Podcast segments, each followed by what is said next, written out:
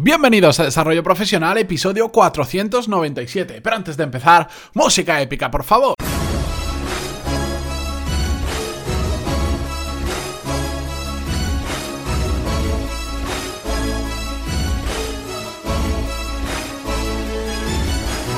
Muy buenos días a todos y bienvenidos un miércoles más a Desarrollo Profesional, el podcast donde hablamos sobre todas las técnicas, habilidades, estrategias y trucos necesarios para mejorar cada día en nuestro trabajo. Hoy vamos a ver eh, por qué a veces los sistemas de productividad o las metodologías que nos permiten ser más productivos son excesivamente rígidos o nosotros nos imponemos una rigidez que no es necesaria. Pero antes, eh, solo comentaros, porque me han pasado la información los amigos de Bugum.com, estos chicles funcionales que ya sabéis que han patrocinado el podcast varias semanas, que con motivo del Black Friday ellos también este viernes tienen un 50% de descuento en todos sus productos. Así que pegad un vistazo. Ya os he comentado muchas veces lo buenos que son, lo cuáles son los que yo más utilizo, los que más compro habitualmente. Y entrad en bugum.com, w-u-g-u-m.com y ahí tenéis más información. Y solo durante este viernes de esta semana, Black Friday, vais a tener un 50% de descuento en todos los productos. Dicho esto, vamos a hablar ya sobre el tema. Pero antes, mm, hacer una puntualización importante, porque igual parte de lo que voy a decir en el podcast no se termina de entender sin esta puntualización. Para mí, mi máxima es hacer lo máximo posible que me acerque a mis objetivos. Yo sé que esto lo habéis escuchado muchas veces porque mm, soy muy, muy insistente en ello, pero porque me parece una parte muy importante. Antes de meterse en sistemas de productividad y historias así, hay que tener muy claro cuáles son nuestros objetivos, porque si no, hacer muchas cosas al día per se no sirve de nada si no te acerca a donde quieres ir. Pero esto mismo mm, también me supone que en, muchas ocasiones y muy habitualmente tengo que cambiar de prioridades sobre la marcha porque ocurren cosas que no son previsibles, surgen nuevas oportunidades y un largo etcétera de situaciones que hacen que tenga que ser flexible con mi propia planificación. Por eso, Hoy quiero hablaros, hoy quiero dedicarle un episodio especial en contra de las planificaciones inflexibles a largo plazo. A largo plazo, pero también a corto plazo. Si tienes una agenda que te la has organizado muy bien con time blocking para esta semana, genial, es un primer muy buen paso, pero también hay que aprender a ser flexible y cambiar cuando las situaciones cambian. No quiero decir que no haya que planificar tampoco a largo plazo. Por supuesto que en muchos casos es necesario. Eh, yo entiendo que en el sector, por ejemplo, de la automoción, si eres una empresa que se dedica a fabricar coches, has invertido mil millones, literalmente, o más, en el nuevo motor TSI, gasolina, no sé qué historia, bueno, tienes que pensar a largo plazo porque son inversiones muy grandes y no puedes decir, bueno, no, pues mañana va a ser eléctrico, toda mi gama de productos van a ser eléctricos. No, porque tienes que cambiar fábricas, tienes que desarrollar la tecnología, etc etcétera, etcétera, que requieren mucho tiempo.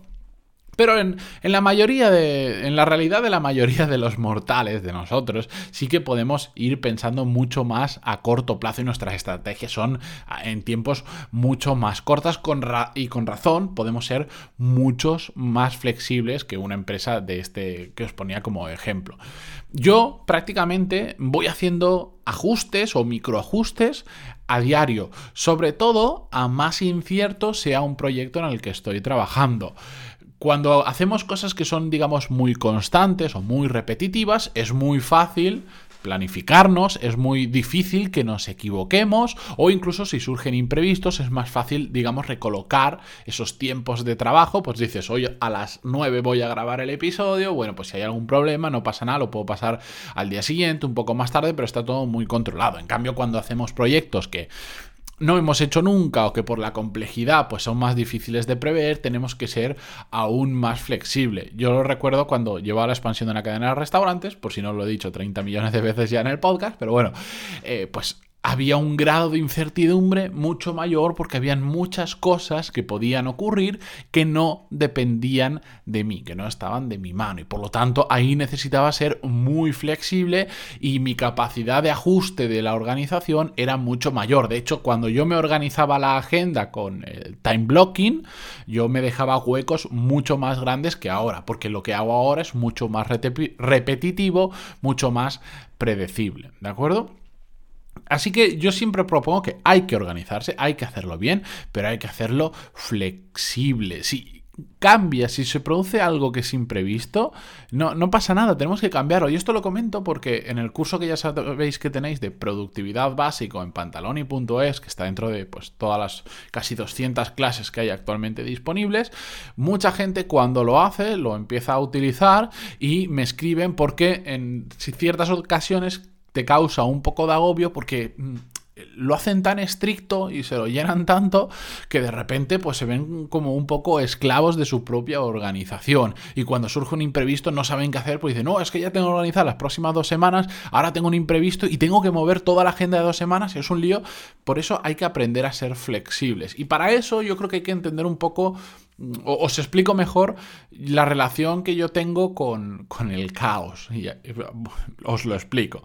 Yo tengo una relación de amor-odio con el caos. ¿Y a qué me refiero? Bueno, yo por un lado, respecto al caos, odio esa parte de cosas que ocurren mal cuando las puedes prever. Y para eso yo me organizo y soy muy meticuloso en, meticuloso en eso porque me organizo para ser eficiente con el tiempo que invierto, eh, me, organizo para llegar a más cosas, me organizo para llegar más lejos y me molesta muchísimo, y ahí es cuando entra mi, mi odio hacia el caos, ver que se genera un caos de algo que es completamente evitable o que era completamente previsible.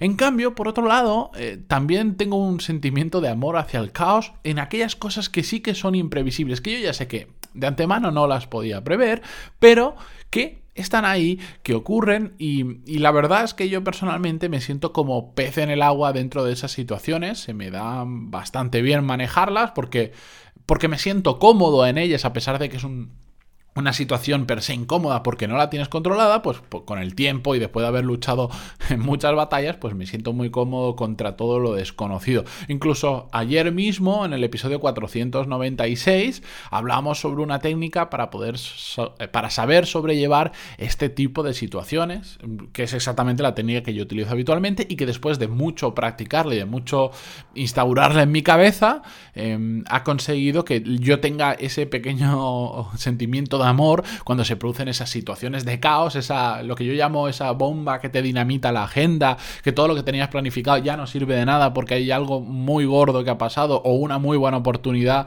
que no podemos dejar escapar y, de repente eh, toda esa planificación exacta desaparece y empieza el caos, bueno, pues a esas situaciones a mí me gustan mucho, pero también porque me he acostumbrado y sobre todo porque en mi cabeza tengo muy claro que hay que ser flexible, que yo no he grabado en piedra eh, los, los, objetivos que yo me haya marcado, no, he grabado en piedra mi agenda, lo he grabado de hecho en un programa que se llama Google Calendar que me permite cambiarla a mi antojo en cualquier momento y desde cualquier dispositivo. Y eso significa que si mm, esa herramienta es tan flexible, yo también lo puedo ser.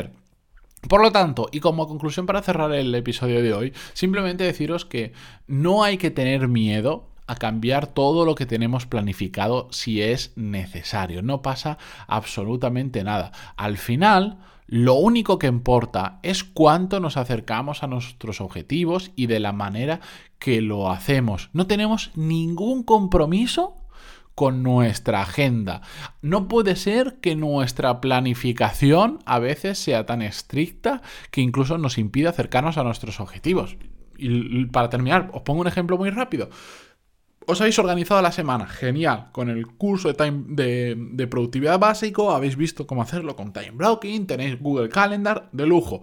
Sabéis que si cumplís lo que habéis marcado en la agenda, os vais a acercar mucho a vuestros objetivos. Perfecto.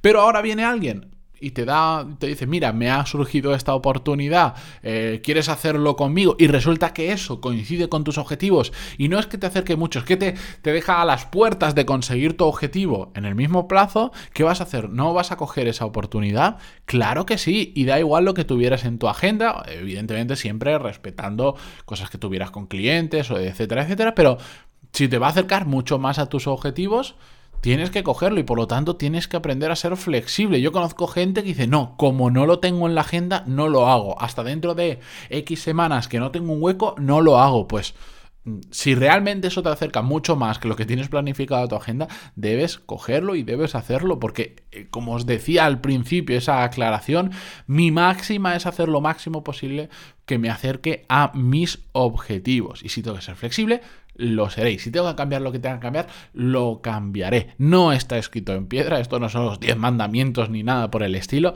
así que con, esa pequeña reflexión os, lo dejo a todos. Si no sabéis de qué hablo cuando digo time blocking o si queréis aprender exactamente cómo me organizo yo la agenda, etcétera, pegadle un vistazo al curso que tenéis de productividad básico dentro de pantaloni.es. Que además de ese curso, si queréis ver cómo funciona desde dentro de la plataforma, ya sabéis más que de sobra que tenéis una prueba gratuita de cuatro clases que os enviaré a vuestro email. En pantaloni.es tenéis toda la información Así que dicho esto, volvemos mañana jueves con un nuevo episodio. Adiós.